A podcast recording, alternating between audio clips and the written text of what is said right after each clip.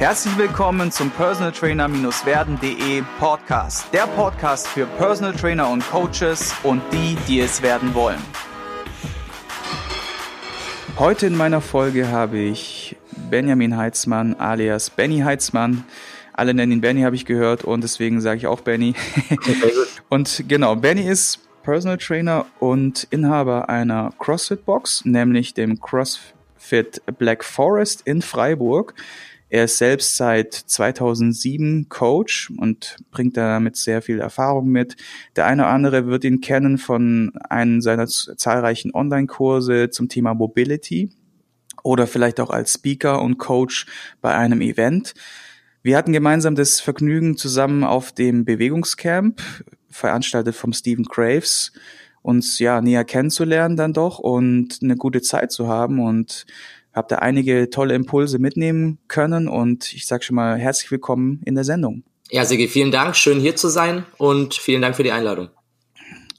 Wir haben heute auch zwei richtig, richtig geile Themen mitgebracht, nämlich einmal so ein bisschen auch von meiner Vergangenheit her, Mareike und ich haben ja auch CrossFit Level One Trainer damals gemacht und haben uns drüber, waren sehr nah dran, auch eine eigene Box zu gründen. Das wissen vielleicht gar nicht viele. Und wir haben uns dann letztendlich dagegen entschieden und du hast ja selber eine und deswegen vielleicht interess also vielleicht ist der ein oder andere dabei, der auch mit dem Gedanken spielt, selber eine CrossFit Box aufzumachen oder auch der generell gerne wissen wollte, wie das Ganze aufgebaut wird. Deswegen geht es darum, Aufbau einer CrossFit Box als Personal Trainer, Sinn, also Sinn dahinter, was waren die Erfahrungen, was waren die Learnings in dieser Zeit und in Folge zwei kümmern wir uns um das Thema Personal Training und passives Einkommen. Also wie schafft man es als, Pass als Coach, passives Einkommen zu generieren oder im Online-Business vielleicht auch Fuß zu fassen? Wie hast du das angegangen? Was waren so die wichtigen Schritte von dir? Und ähm, genau, wir fangen mit der ersten Frage an, nämlich wie bist du zum Coach geworden oder wie bist du zum Coach gekommen? Das hat schon sehr früh angefangen. Ich habe mich immer für Sport interessiert. Das war schon zu Schulzeiten so. Ich denke, so fängt jeder an. Ähm, interessiert sich für Sport, entwickelt dann irgendwie so ein bisschen eine Affinität zum Thema Fitness. Habe selber sehr viel Sport gemacht und bin dann irgendwann einfach ins örtliche Fitnessstudio gegangen und habe dort als Trainer tatsächlich mich beworben. Bin aber erstmal an der Theke gelandet, weil das natürlich noch viel zu früh war. Wollte aber diese Erfahrung sammeln und habe dann tatsächlich über die Theke so langsam auf die Trainingsfläche gefunden, war aber damals noch nicht wirklich ausgebildet, ähm, sondern habe tatsächlich dann erst nach meinem Abitur mich intensiv um Ausbildung gekümmert. Fitnesstrainer B-Lizenz, so wie jeder irgendwann mal anfängt, ja, ähm, das Kleinste, was man quasi machen kann hier in Deutschland. Und ähm, Step by Step dann mich immer weitergebildet, Sportwissenschaft studiert an der Sportschule in Köln mit dem Thema Schwerpunkt Leistung und in Freiburg dann den Master gemacht in Gesundheitswissenschaften und parallel immer weiter als Trainer gearbeitet. Das war aber alles vor meiner CrossFit-Zeit. Und wie war für dich die Zeit im Studium? Also so Gesundheitswissenschaften hast du gesagt, ne? Genau, Sportwissenschaften und Gesundheitswissenschaften. Mhm. Wie war so die Zeit? War das ein Studium, wo sich das für dich gelohnt hat, wo du sagst, das kannst du weiterempfehlen? Oder Gab es da so Plus, Minus? Ähm, also ich glaube, Plus, Minus gibt's in jedem Studium. Ähm, ich glaube, egal was ihr studieren werdet, es wird immer irgendwas Gutes und was Schlechtes geben. Wobei die Haben-Seite, also die positive Seite, absolut überwiegt. Ich, ähm, die Sporthochschule hat einen sehr guten Ruf und diesen Ruf, ich bin mir nicht sicher, ob er zu 100% gerechtfertigt ist, aber ich muss sagen, ich habe ein wahnsinnig intensives und gutes Studium abgelegt in drei Jahren in der Regelstudienzeit. Wir waren der erste Bachelorstudiengang und bin dann in der Regelstudienzeit durchgekommen und direkt nach Freiburg zurück und direkt den Master angeschlossen. Der Master in Freiburg ebenfalls sehr gut, allerdings sehr forschungslastig. Und ich wusste für mich, dass ich nicht in der Forschung landen möchte. Ich wollte nicht in die mhm. Sportwissenschaft im Labor sitzen und Satellitenzellen zählen im Reagenzglas und solche Geschichten. Mhm. Und ähm, während der Bachelor sehr praktisch war und wir sehr viel Sport machen durften und auch andere Leute coachen durften und ich unfassbar viel Erfahrung sammeln durfte, ähm, auch beim Thema Präsentieren vor großen und kleinen Gruppen. Wir haben pro Semester 20 bis 30 Präsentationen halten müssen, was mhm. sehr, sehr viel ist. Wow. Und beim Masterstudium gar nicht mehr, weil es eben in die Forschung ging. Das heißt, man sollte mhm. sich auf jeden mhm. Fall darüber im Klaren sein, wo möchte ich später hin und mhm. danach natürlich auch seine Ausbildung orientieren. Mhm. mhm. Ja, man ist ja immer so ein bisschen in der Entscheidung, was mache ich? Mache ich diese DHFPG, ne, Deutsche Hochschule für Prävention und Gesundheit, mhm. die ja schon so krass so ein bisschen auf die Fitnessbranche so abzielt, oder studiere ich klassische Sportwissenschaften und habe dann vielleicht auch andere Möglichkeiten und anderes Standing vielleicht auch. Das ist so immer so ein Für und Wider und ich glaube, da muss jeder so für sich so ein bisschen seine Entscheidung treffen und man kann das gar nicht jetzt pauschal jetzt eine Empfehlung aussprechen. Ne? Absolut, das ist super individuell und ich ja. glaube auch, dass man das, bevor man so ein Studium oder eine Ausbildung angefangen hat, kann man das gar nicht zu 100 Prozent sagen, ob das jetzt was für mich ist oder nicht. Ich glaube, dass das, dass das schwierig ist. Ja, ja absolut, absolut. Genau, und vor allem ist es ja so, dass einem so ein bisschen, also ich glaube, was super hilft, ist, wenn man sich mit Ex-Studenten, also die gerade frisch abgeschlossen haben, tatsächlich mal austauscht, weißt du, so mal auf einen Kaffee trifft. Das wäre so mein heutiges Vorgehen, dass ich tatsächlich mal von jeder, von jeder äh, Art, also des Studiums, die, die mich interessieren, dann mal so zwei raussuche und mit denen einfach einen Kaffee trinken gehe oder einen Tee oder super sowas. Idee, ja. Und dann wirklich mal mit denen quatsche, weil damals habe ich mich persönlich selber nicht so gut informiert und habe dann halt irgendwas gemacht und habe es einfach losgelegt, weil es halt so so das nächstliegende war.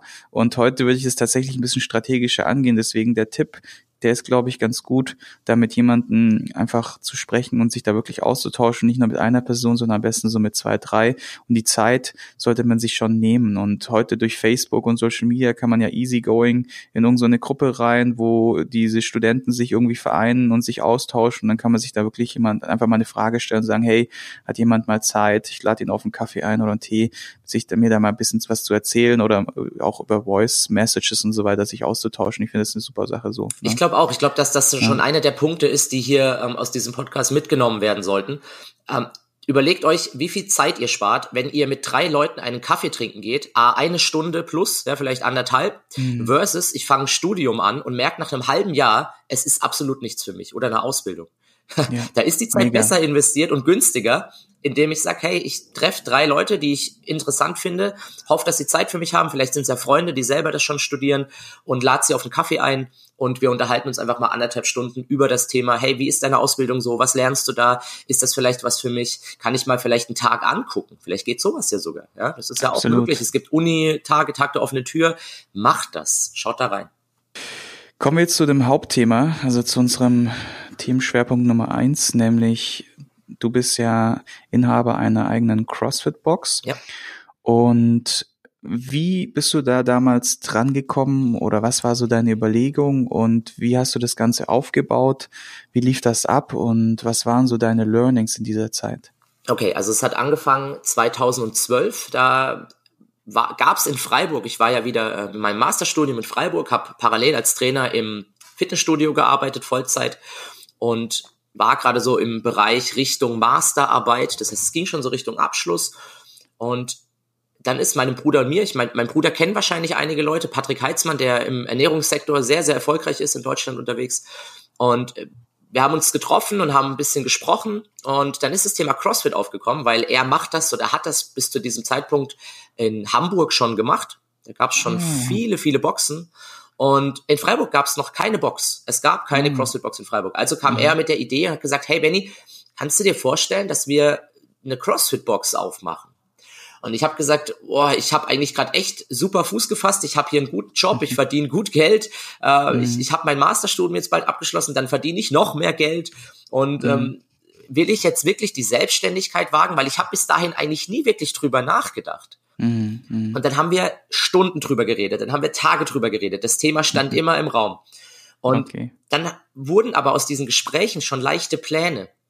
Dann habe ich mal zum Spaß bei Immo Scout nach Hallen gesucht. Das heißt, es wurde immer konkreter.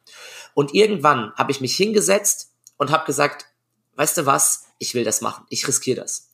Und das Interessante war, all mein ganzes Umfeld, und ich meine wirklich mein ganzes Umfeld, meine Freunde, meine meine Kollegen im Fitnessstudio, meine Mitglieder im Fitnessstudio, alle haben gesagt, Benny, pass auf, die Selbstständigkeit, das ist so anstrengend. Benny, du musst Tag und Nacht arbeiten. Benny, wenn das nicht klappt, dann hast du einen riesen Schuldenberg. Also das war das, das war das erste, das Learning, ähm, dass das Umfeld sehr wichtig ist, weil das hätte ein, ein Punkt sein können, bei dem ich dann sage, ja, ihr habt recht, ich glaube, ich bleibe in meiner Sicherheit. Ich glaube, ich bleibe in meinem Masterstudium, ähm, äh, mach erstmal das fertig und dann und so weiter und so fort, Fitnessstudio. Aber tatsächlich habe ich da für mich den Entschluss gefasst, ich glaube, ich möchte das. Und dann bin ich auch mit allem, was ich hatte, da rein. Ich habe, ja. Mhm. Krass. Also witzig, dass, dass sich tatsächlich dein Bruder dazu inspiriert hat. Ja. Und der ist ja auch ein bisschen älter, glaube ich, wie du, ne? Genau. Wie lang, wie weit liegt ihr auseinander? Zehn Jahre. Zehn Jahre. Also nicht ganz, ja, gut. Ja, aber ich ja. sage immer gern zehn Jahre, dann wirkt er älter. okay, roundabout zehn Jahre. Genau. Ja, krass, okay. Ja, cool. Ich meine, aus solchen Brainstormereien, sage ich jetzt einfach mal, mhm. Äh, ist bei uns auch dasselbe entstanden. Also wir haben uns dann für ein Mikrostudio für Personal Training entschieden, aber auch eines der ersten so in Deutschland und waren da auch so ein bisschen die Vorreiter und konnten uns da nicht wirklich an irgendetwas, irgendjemanden orientieren in der Form im ersten Moment. Du hattest ja jetzt schon so ein bisschen den Vorteil, dass du in ein Konzept reingegangen bist. Also hast du dich ja schon auf ein Konzept eingelassen. Und wie war dann die Zeit, als du das aufgebaut hast? Also was war so, was waren so die Learnings, so gerade Location-Suche und so? Da gab es bestimmt einige Steps, die du da, so Herausforderungen, die du da hattest und wo du sagen kannst, hey, darauf solltet ihr auf jeden Fall achten, wenn ihr darüber nachdenkt, zum Beispiel eine eigene Location zu gründen, zu suchen und so weiter. Absolut. Also Punkt Nummer eins ist, nicht blauäugig an die Sache rangehen. Ich war sehr frisch in dem Thema. Patrick hatte mit Hallensuche und so weiter natürlich auch keine Erfahrung, ähm, hm. zumindest nicht im Raum Freiburg. Und Freiburg ist eine, eine Stadt mit ungefähr 220, 230.000 Einwohnern, was jetzt nicht so klein ist. Aber Freiburg mhm. hat keine richtige Industrie. Und wir haben eine große Halle gebraucht. Also beziehungsweise es hätte auch eine kleine Halle gereicht. Aber mhm. es, wir haben keine Hallen gefunden. Ich habe Tag und Nacht gesucht und ich habe keine Hallen gefunden. Und ich, ähm, ich habe alles durchsucht, die ganzen Blätter online und irgendwann, irgendwann haben wir tatsächlich eine Halle gesehen, ja, ähm, ich glaube bei Emo Scout war es, weiß ich nicht, mhm. und die, die möglich wäre. Dann fährt man dahin, macht einen Termin, ist die Halle nix, okay, wieder suchen, fährt zur nächsten Halle, hat eine Halle, oh, die könnte was sein, fährt dahin, wieder nix. Die Gründe waren vielfältig, ja, zu groß, mhm. zu klein, zu teuer, Dach kaputt, zu teuer, das zu renovieren, die Vermieter wollen nichts machen. Also mhm. unfassbar viel Zeit erstmal investiert, bevor überhaupt ein kleiner Finger gerührt wurde. Und mhm. da mhm. muss man schon direkt, bevor man ein Cent verdient hat, man muss so viel Zeit investieren. Und das muss man mhm. gerne wollen. Ja, das muss man wirklich sagen, hey, ich, ich möchte das. Ich will wirklich von ganzem Herzen selbstständig sein. Ich möchte eine eigene CrossFit-Box haben. Das war Punkt mhm. eins bei der Hallensuche. Punkt zwei, ähm, auch die Ungewissheit wir haben, wir haben damals schon angefangen zu, zu planen finanziell. Ja, was machen wir? Wie viel Geld brauchen wir? Und dann standen auf einmal Summen im Raum, bei denen ich geschluckt habe. Patrick mhm. war schon ein bisschen erfahrener, der hat gesagt, ja, ja, das ist in Ordnung. Ja, wer ihn kennt, der weiß, ja, ja, das machen wir so, das passt. Ähm, ich war eher so, dass ich sage, okay, das sind Summen hier im Raum. Wenn wir, wenn ich hier einen Fehler mache, dann, dann bin ich erstmal verschuldet und zwar nicht wenig. Also es ist auch mhm. der, der finanzielle Druck ist natürlich da, ja, wenn man sowas mhm. startet wenn man aus einem, sagen wir, klassischen Verhältnisstudium oder vielleicht auch festen Job kommt und dann auf einmal solche Zahlen hingeknallt werden, wo andere sich dann vielleicht, ja, eine Eigentumswohnung kaufen oder vielleicht sogar ein Haus, ja, und du dann ja die Entscheidung triffst, okay, jetzt gehe ich da all in ne, und mach diesen Kredit. Das ist schon ein enormer Druck, der da auf einen lastet. Und wie du sagst, wenn man es nicht wirklich zu 100 Prozent will, dann kann das auch in die, in die andere Richtung gehen. So, wie hast du das, wie hast du das für dich kompensiert? Weil ich hatte einen ganz geilen Schlüsselmoment, den kann ich gleich danach sagen, mhm. wenn ihr, wenn's, wenn's, äh, wenn ich auch interessiert. Ja, gerne. Wie bist du mit diesem Druck umgegangen und wie hast du das dann irgendwie, ja, letztendlich kompensiert oder wie hast du, wie, wie hast du es gehandelt? Ne? Absolut. Ne? Also, was mir am allermeisten geholfen hat, und das klingt jetzt ein bisschen komisch, aber was mir tatsächlich am allermeisten geholfen hat, waren Motivationsvideos bei YouTube.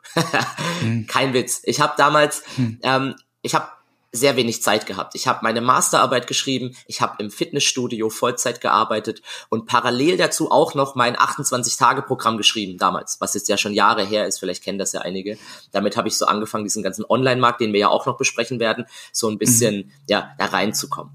Das heißt, ich hatte sehr wenig Zeit. Aber für was ich mir Zeit genommen habe, war jeden Tag immer wieder zwischendurch gut ausgesuchte Motivationsvideos bei YouTube.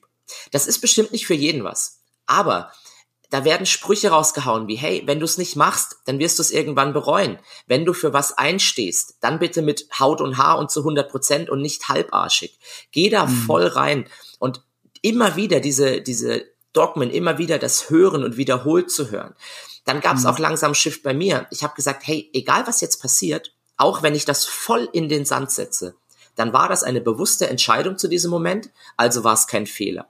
Und Fehler gibt's offiziell nicht entweder ich mache was oder ich mache es nicht. Wenn ich was falsch mache, dann mache ich es ein einziges Mal falsch. Beim nächsten Mal weiß ich es besser und lerne aus meinen Fehlern. Und das war mhm. für mich damals das Allerwichtigste, dass ich tatsächlich sage, ich gehe da voll rein zu 100 Prozent und dann ist es erstmal egal, ob es klappt oder nicht. Wenn es klappt, geil, Hammer. Wenn es nicht klappt, erfahrungswert. Und ich bin froh, dass ich damals gesagt habe, okay, ähm, ich gehe mit dieser Einstellung rein. Das hat mir tatsächlich den Hintern gerettet. Ja, krass. Witziger, witziges, witziger Punkt so mit den Videos. und da sich eine eigene Playlist zu basteln, ja. finde ich super. Und kann ich auch, also begrüße ich total, weil was, was du gemacht hast, letztendlich ist nichts anderes, als dass du dich neu programmiert hast. Ne? Genau. Dass du dich immer wieder, ja positiv getriggert hast, ja. so lange bis du es dann selber irgendwann mal äh, in dich übergegangen ist und du das halt auch voll gelebt hast dann in dem Moment. Ne? Und Sigi, das ja. Abgefahrene ist, es ist bis heute hängen geblieben. Also ich schaue mittlerweile kaum mehr Motivationsvideos bei YouTube an. Ja. Vielleicht, weil ich auch alle kenne. Vielleicht ist das auch ein Grund.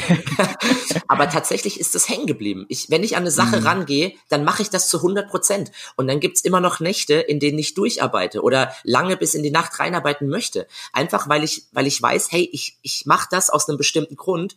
Und dann ist es auch nicht schlimm, wenn ich mal zwei Stunden weniger schlafe. Das ist cool. Mhm. Ja, das gehört dazu. Mhm. Gerade in der Selbstständigkeit. Man muss da mit Haut und Haar dabei sein und für das einstehen, was man später haben möchte. Ja, total. Also jeder hat ja wahrscheinlich so seinen Trigger, wie er das irgendwann mal kompensiert oder geschafft hat. Und bei mir war es tatsächlich so, dass ich einfach nur Angst hatte. Ja, ja. wirklich krasse Angst. Ja. Ich komme nicht aus einem Elternhaus, wo jetzt nicht irgendwie der Wohlstand so mega am Start ist. Und bin auch in der Gesellschaft, also in einem, in einem Umkreis, Umfeld aufgewachsen, was eher so tough war. Mhm. Und bin dann halt da raus und hatte immer diese, diesen Punkt, dass als ich dann weggezogen war, dass ich nie wieder zurück wollte und nie wieder in Anführungszeichen meinen Eltern auf der Tasche liegen wollte. Und es hat mich dann so angetrieben, dass ich das zum einen nicht wollte und zum anderen hat diesen, diesen Schiss, den ich hatte, dass wenn ich das versemmel, dass es dann ja in die Hose geht und ich dann halt auch dementsprechend ja verschuldet bin und so weiter und äh, dann halt auch mit dieser in Anführungszeichen Schande leben darf. Das hat mich extrem getriggert und das war so mein Grund, sage ich jetzt mal, mhm. so im ersten Moment. Und als dann alles natürlich mit Kredit und so weiter so einen gewissen Rahmen angenommen hat, gab es dann einen Schlüsselmoment, wo ich mir dann selber den Worst Case ausgemalt habe. Also Worst Case Szenario ausmalen ist wirklich so hilfreich. Absolut. Weil es ist dann Folgendes passiert. Ich hatte dann, wie gesagt, so mittlerweile dann noch schon Mitarbeiter und dann hast du den Berg an Schulden und die viele Arbeit und dann hättest du von einem Termin zum nächsten, dann ist so, dein Nervengerüst wird auch relativ hart getriggert und dann stehst du halt da und dann sagst du irgendwann so in harten Momenten, schmeißt das alles hin oder was machst du so? Und in dem Moment gab es halt einen Moment, wo ich gesagt habe, okay, was wäre, wenn ich das alles verlieren würde? Mhm. Ne? Haus, Auto, ja. Studios, etc. Und in dem Moment wurde mir klar so, hey, das wäre gar nicht so schlecht. Ja, ich würde mich ganz gut fühlen. So, ich, ja. äh, die, die, Last wäre weg. Ja. Ich müsste mich nicht mehr um andere Leute kümmern, sondern nur noch um mich. Ich würde vielleicht dann irgendwo mal erstmal ein bisschen Travel and Work machen und mich erstmal so ein bisschen chillen. Und dann würde ich irgendwie trotzdem einen Job finden, weil im Grunde bin ich ja an sich kommunikativ und äh, jetzt nicht gerade unbedingt auf den Kopf gefallen. Ja. Einen Job wirst du in der Art immer irgendwie bekommen und wenn du irgendwie nur irgendwo beim Supermarkt hinter der Kasse stehst, irgendwas wirst du schon finden. Absolut. Als ich mir das klar gemacht habe, so, yo, dann ist diese Riesenlast von meinen Schultern gefallen und dann war ich frei. Dann war ich zum ersten Mal so richtig frei. Und dann war ich zum ersten Mal so richtig Unternehmer, weil ich glaube, dass du diese Freiheit und diese, diese innere Stärke, dass du die brauchst als Unternehmer. Weil wenn du die nicht hast, dann fängst du immer an, irgendwie zu wanken. Also es gibt immer harte Sachen, die auf einen zuprallen und man, man kann das irgendwie dann managen. Nur wenn du jetzt nicht diese, in dieser inneren Stärke bist, dann kannst du dich halt auch mal von der Straße irgendwie wegschleudern oder dich halt irgendwie wirklich mal vom Weg abbringen. Und ich glaube, dass ein Worst-Case-Szenario da ein wichtiges Tool ist, um sich einfach selber so ein bisschen den Druck zu nehmen. Weil im Endeffekt, was passiert im schlimmsten Fall? Malst dir einfach aus und oftmals ist es nur halb so schlimm, wie du dir das überhaupt vorstellen könntest oder, oder vorgestellt hattest und äh, dann gar nicht so wild. Ne? Absolut. Also sehr, sehr geiler Tipp und tatsächlich ähm, bin ich nach zwei Jahren mit meiner, also ich, wir haben ja 2013 ähm, dann angefangen im April und ich habe ja vorher zum Thema Blauäugigkeit gesprochen. Geht nicht blauäugig an die Sache ran. Und das geht natürlich einen Schritt weiter als nur zum Thema Hallensuche und Finanzen. Was ist mit Versicherung? Was ist mit Bauämtern? Und Bauamt ist ein sehr spannendes Thema, weil wir haben damals einen Bauantrag gestellt. Wir sind in eine alte Werkstatt gegangen, was super für CrossFit natürlich passt. Ja, ein bisschen noch schmierige, ölige Sachen auf dem Boden und Graffiti an der Wand. Ja, super geile Location. Was passiert? Wir stellen einen Antrag auf Nutzungsänderung für ein Fitnessstudio, damit wir eben da rein dürfen. Wird auch mhm. alles bearbeitet und so weiter, haben aber niemals ähm, den letzten Abschlussbrief bekommen, in dem stand, so, sie sind jetzt genehmigt, sondern es war immer ein Schriftverkehr und fragt mich nicht mhm. warum, aber irgendwann ist dieser Schriftverkehr abgebrochen ich, ich, bin, ich bin mhm. mir nicht mehr sicher, was da passiert ist. Wahrscheinlich war ich so überwältigt in dieser Anfangsphase, was alles auf jemand zukommt, der selbstständig ist, mhm. eben mit Versicherung, mhm. eben mit mhm. ähm, die Halle aufbauen, Equipment kaufen und so weiter. Aber das Thema Bauamt ist komplett rausgeflogen aus meinem Kopf. Fast zwei Jahre später kriegen wir Post. Es liegt im Briefkasten der Box ein Brief vom Bauamt, der sagt, Ihr Antrag ist immer noch schwebend. Wir haben festgestellt, Sie betreiben hier seit zwei Jahren ein Fitnessstudio und das geht nicht. Und wir bitten Sie innerhalb von zwei Wochen den Nutzungsänderungsantrag neu zu stellen, alles neu zu vermessen und den komplett von Beginn aufzurollen. Und ich natürlich total überrascht. Ich so, oh Gott, was ist hier los? Ich, ich kann mich gar nicht erinnern an das Thema. Erstmal die alten oh, Unterlagen ja. rausgesucht und mhm. dann gemerkt, okay, tatsächlich, wir haben nie eine Bestätigung bekommen, dass wir da trainieren dürfen. Wir haben einfach mhm. angefangen. Und das ist im Nachhinein ist das so abgefahren, weil wir sind quasi ja. zwei Jahre waren wir illegal. Illegal mhm. haben wir trainiert ja, und haben das Ding mhm. von null Mitgliedern auf über 100 Mitglieder aufgebaut. Und mhm. dann kommt ein Brief, der sagt, Nutzungsänderung oder wir schließen mit Strafe. Also ich weiß nicht, wer sich mit Baurecht auskennt, aber die sind da rigoros. Wer das illegal macht, der, ja, der begeht eine Straftat. Und das darf man nicht. Und das wusste ich nicht. Und okay, dann ich mit dem Bauamt telefoniert, angerufen und Termine ausgemacht. Und die haben mich zerpflückt. Die haben gesagt, das kannst du nicht machen. Ähm, das, das ist gefährlich. Überleg mal, hier brennt's. Dann kam Brandschutzverordnung, alles Mögliche. Und dann haben wir gemerkt, okay, die Halle ist nicht geeignet für eine CrossFit-Box. Keine, kein doppelter Fluchtweg, ja, ähm, keine schallisolierten Fenster, kein Brandschutz und so weiter. Das war dieser Schock. Die haben mir gesagt, Herr Heitzmann, Sie müssen aus dieser Halle raus und zwar sofort. Sofort. Von heute auf morgen. Nein. Und ich, ich war völlig, völlig, völlig am Boden zerstört. Ich habe ich hab wirklich geheult. Ich heul nie, aber ich war völlig am Boden zerstört. Und ich habe hm. Architektenfreunde befragt. Ich habe ähm, Immobilienfreunde gefragt. Was kann ich tun? Gibt es eine Möglichkeit? Und dann gab es eine Möglichkeit. Ich habe mich ähm, wirklich dafür eingesetzt, mich persönlich mit dem Beauftragten vom Amt zu treffen und habe gesagt, ich möchte ihm meine Sichtweise erklären, dass das keine Absicht war, sondern tatsächlich mhm. ein Missverständnis und kann es ihm auch beweisen mit dem Schriftverkehr. Dann haben wir uns getroffen, war mhm. ein super netter Kerl, aber er hat gesagt, er kann nichts machen, ja, es ist okay, wir können über diese Strafe reden, weil die Strafe hätte sich belaufen auf um die 25.000 Euro.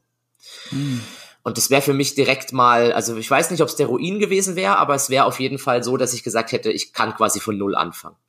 Mhm. Und dann habe ich mich in diesem Herrn getroffen und sehr lange mit ihm gesprochen und hatte Glück, dass das wirklich ein netter Kerl war, der gemeint hat, er unterstützt gerne die Selbstständigkeit, aber es gibt halt Regeln in diesem Land.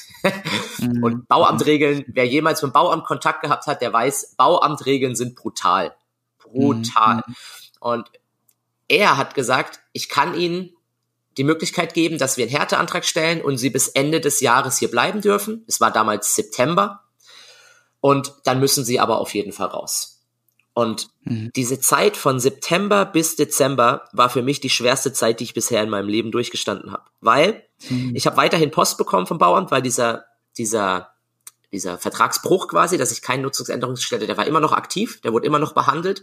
Es wurde intern besprochen ähm, und es wurde eben gesagt, am, ich glaube damals 20.12., sie müssen raus aus der Halle. Und ich hatte ja keine neue Halle.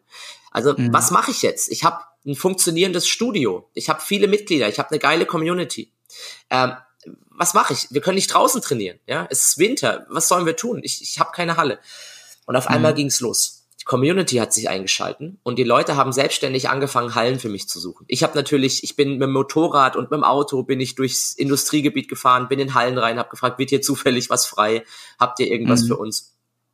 Und dann kam tatsächlich ein Fitnessstudio-Besitzer, der Tom, ähm, dem ich sehr dankbar bin, weil der damals tatsächlich zu mir kam und hat gesagt, hey, ich habe ein riesen Fitnessstudio, wir haben da eine Trainingsfläche, die brauchen wir eigentlich kaum, weil die wird kaum benutzt, die darfst du umbauen. Und der Vorteil für uns war natürlich, ein Fitnessstudio ist schon ein Fitnessstudio. Das heißt, eine Nutzungsänderung mhm. war da nicht nötig. Was mhm. haben wir gemacht? Ich habe ich hab gar nicht überlegt, ich habe ihn gar nicht nach dem Preis gefragt, ich habe gesagt, ich nehme das. Lass, lass, ich muss da rein, ich will das machen. Und damals war es eine Notlösung. Wir sind jetzt seit vier Jahren immer noch in diesem Studio. Wir haben mittlerweile mhm. drei Räume mit dazugenommen.